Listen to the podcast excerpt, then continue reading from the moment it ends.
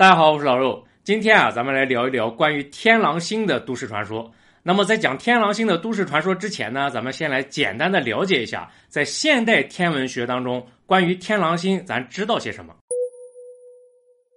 天狼星是大犬座的一颗恒星，也是夜空当中最亮的恒星。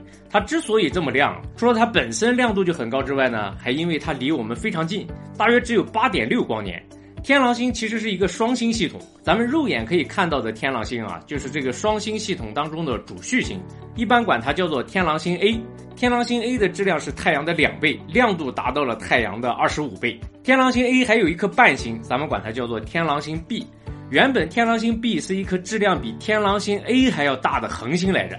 不过呢，后来它耗尽了能源，演化成了一颗红巨星，然后又坍缩成了白矮星，就是现在这个样子。现在的天狼星 B 啊，大小跟地球差不多，但是质量呢跟太阳差不多。不过它的亮度很低，所以只有通过天文望远镜才能观测到。咱们今天故事的主角啊，就是来自于这颗衰落的恒星天狼星 B。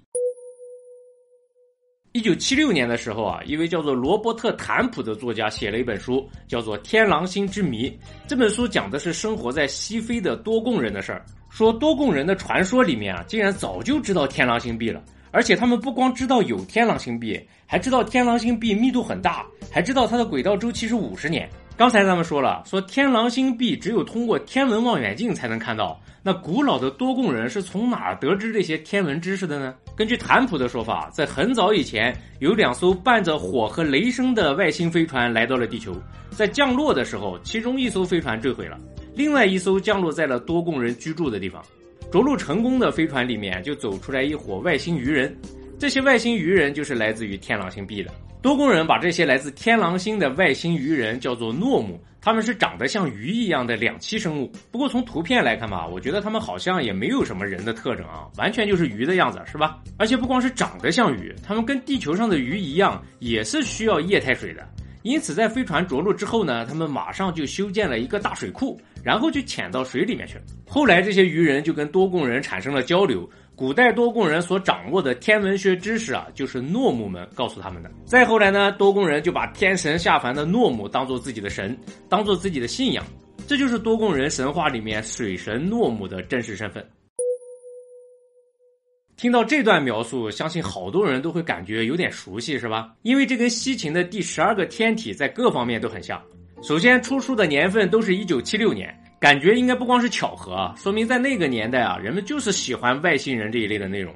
大家也不要想当然的说作者就是当小说写的啊，什么什么的。因为在那个年代啊，不论是《天狼星之谜》还是《第十二个天体》，那都是当做正经的考古学著作发表的。作者本人也都是语言学家啊、考古学家啊这样的学者，要不然怎么会有那么多的同行去反驳他呢？你说人家写的是小说，那就有点不尊重作者的研究成果了吧？好了，咱继续说这两本书的相似之处啊。两本书都说外星人光临过地球，都说古代的天文学知识是从外星人那里学来的。然后呢，外星人都被当成了神，都对应了各自神话当中的角色。不同之处在于，西秦的理论当中啊，人类是由来自尼比鲁的阿努纳奇创造的；而坦普的理论当中呢，只是说来自天狼星的诺姆拜访过人类，他们来的时候人类已经产生了。另外一个不同在于，阿努纳奇被认为已经离开了地球，而诺姆呢，有可能至今仍然在地球上。关于尼比鲁和阿努纳奇的辟谣，咱们之前的节目里已经做过了，感兴趣的观众可以去看一下啊。今天的节目，咱们来讨论一下天狼星人理论的可信度。想要讨论一个理论的可信度，首先咱们应该来探寻一下这个理论的来源。《天狼星之谜》的作者是罗伯特·坦普，其实他并没有亲自探访过多贡人。在这方面啊，他是完败于西秦的，因为西秦在语言学和考古学方面都有很深的造诣，而且亲自研究了楔形文字，亲自去苏美尔文明遗址进行考古。他所建立的理论是不是真相，先不说啊，至少他这种钻研的精神是值得肯定的。罗伯特·坦普就不一样了，他写的《天狼星之谜》完全都是参考了别人的研究成果。真正跟多贡人长期相处、获得第一手研究资料的是法国的人类学家格里亚尔和迪特伦。也就是说，坦普主要是整理了格里亚尔的研究成果，然后再加上自己的解释和一些改编，这样就出版了《天狼星之谜》。他自己并没有进行过实地的考察和研究，而且，我们发现坦普还经常干这样的事儿。他的另一本畅销书叫做《中国的创造精神：中国的一百个世界第一》，也不是他写的。而是从李约瑟的《中国的科学与文明》这本书里面提炼出来的，相当于是李约瑟作品的浓缩本。当然了，他出这本书是经过原作者许可的，所以在著作权方面是没有任何问题。而且这本书在二零零三年还由人民教育出版社再版，还被列入了语文的必读丛书。不过呢，这本书在西方学者看来啊，也存在很多的争议，这儿咱就不展开说了。说回到《天狼星之谜》这本书，从追根溯源的角度出发，似乎咱们关注的焦点应该从坦普变成格里亚尔和迪特伦了。马塞尔·格里亚尔是一位法国的人类学家，杰曼·迪特伦呢是他的学生。一九三一年的时候，他俩来到了多贡人的居住地，开始研究多贡文明。一九三八年，格里亚尔整理自己的研究成果，发表了论文，凭借对多贡文明的研究获得了博士学位。格里亚尔最著名的作品是一九四八年出版的《与奥古特梅利的对话：多贡宗教思想概论》这本书。这本书里面啊，就详细的阐述了多贡人与天狼星的渊源。从这本书的名字啊，咱们就可以知道，格里亚尔的多贡知识的来源是来自于奥古特梅利的。那奥古特梅利又是谁呢？奥古特梅利是一位盲人，他是当时多贡人的长老，也是大祭司。在多贡族里面啊，他被称为霍贡，是部落的精神领袖。多贡族霍贡的地位是代代相传的。奥古特梅利是从他父亲和祖父那里学到了多贡族的宗教知识。当时格里亚尔和迪特伦在多贡考察的时候啊，就是通过这位霍贡了解了多贡人的宗教文化。也就是说，从整个天狼星人理论的诞生过程来说呢，一切信息的源头似乎都来自于霍贡奥古特梅利的口述。那么，奥古特梅利真的是这么说的吗？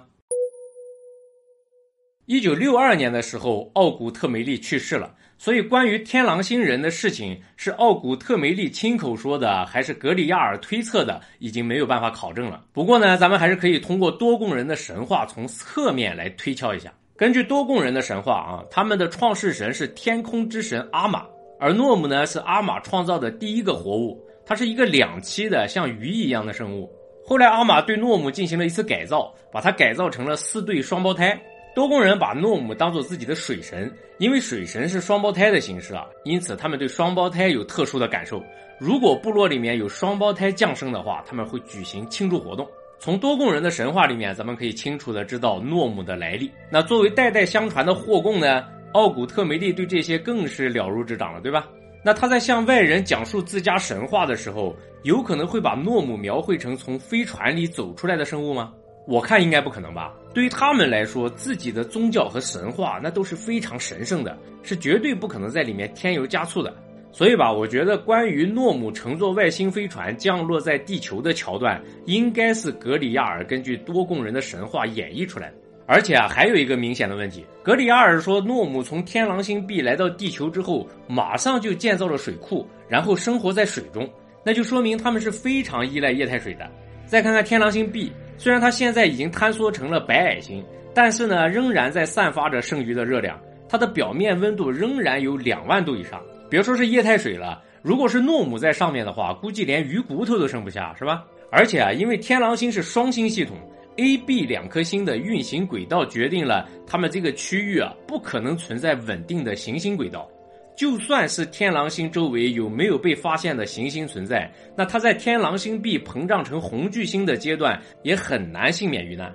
红巨星所输出的能量是绝对不会给任何行星留下液态水的，所以啊，种种迹象都表明是不可能有鱼类或者两栖类生物来自于天狼星系统的。说完了诺姆，咱再来说说天狼星 B。刚才咱们提到说，天狼星 B 是没办法用肉眼直接看到的。那古代的多贡人是怎么知道天狼星 B 的存在呢？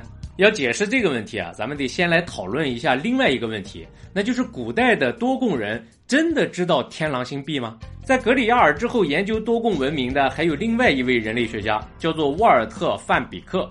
根据他与多贡人的接触啊，并没有发现多贡人知道天狼星 B 的情况。偶尔会有人谈论到一颗叫做西古托洛的恒星，有可能是天狼星 B，但是呢，他们表示说这颗恒星是格里亚尔告诉他们的，因此范比克就对格里亚尔的资料来源产生了质疑。格里亚尔的主要证据来自于一幅沙画，在这幅沙画里啊，格里亚尔认为标记为 A 的符号代表了天狼星 A，就是人类可以看见的那颗。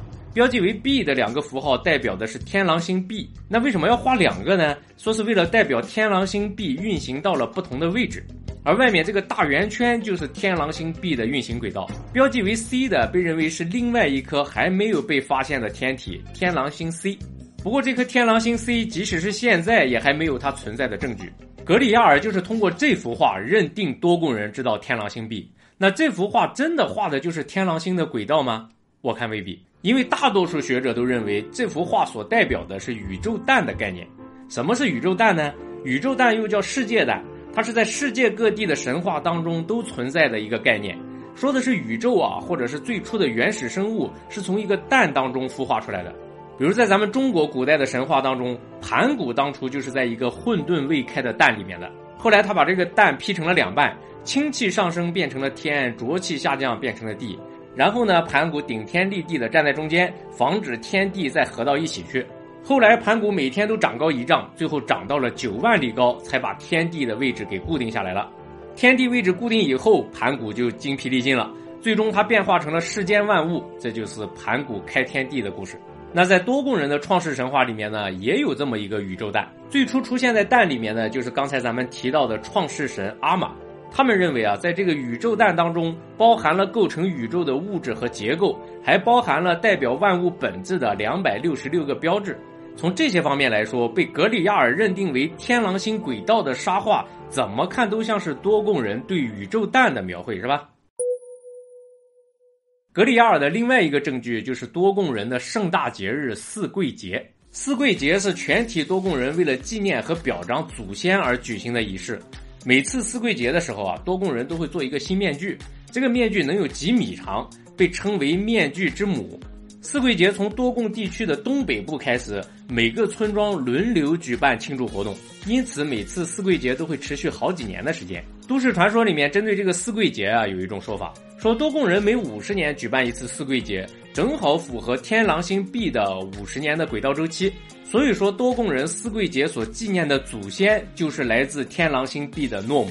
不过呢，这有一个明显的错误，就是多贡人的四贵节并不是五十年举办一次的，而是六十年办一次，这就跟天狼星 B 没什么关系了。如果咱们假设多贡人，尤其是大祭司奥古特梅利真的知道天狼星 B 存在的话，那也有另外一种可能性，因为在一八九三年四月十六号的日食期间。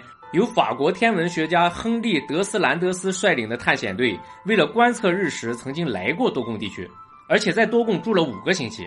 你想啊，这个探险队是冲着日食来的，那说明全都是一帮天文爱好者，是吧？那么他们跟多贡人交流天文学知识，应该是顺理成章的吧？那天狼星 B 是在什么时候被发现的呢？是一八六二年，所以啊，一八九三年的探险队是非常有可能把这个新发现分享给多贡人的。毕竟，从古至今，天狼星作为夜空中最亮的恒星，在世界各地都很受关注，应该算是大家的共同话题了。所以，完全有理由相信，来自法国的天文爱好者们一定会跟多贡人聊到新发现的天狼星 B。关于这种知识转移现象啊，著名的美国科学家卡尔萨根曾经举过一个例子，说在新几内亚有一位研究土著人的学者，他在调查某种病毒引起的疾病的时候啊。有一位土著人用棍子在地上画了一个圈，然后在圈里面呢画了一条弯曲的线。这位学者瞬间就惊呆了，这不就是病毒的结构吗？这么落后的土著部落竟然掌握着病毒的知识，是不是马上就感觉有神秘文明教过他们？不过呢，后来这位学者把这件事情啊告诉了当地的一位来自西方的医生，这位医生说出了真相。原来在这位学者来之前呢，医生曾经给土著人介绍过病毒的结构。所以他们才能把它简单的画出来。你看，看似神秘的事件，可能背后只是一个很简单的原因，只是大家都没有想到而已。当然了，如果有人能够从土著人画出病毒结构这点出发，发展出一套完整的史前文明理论的话，那也是一件很了不起的事情。把这个事情呢当做科幻小说的素材也是不错的。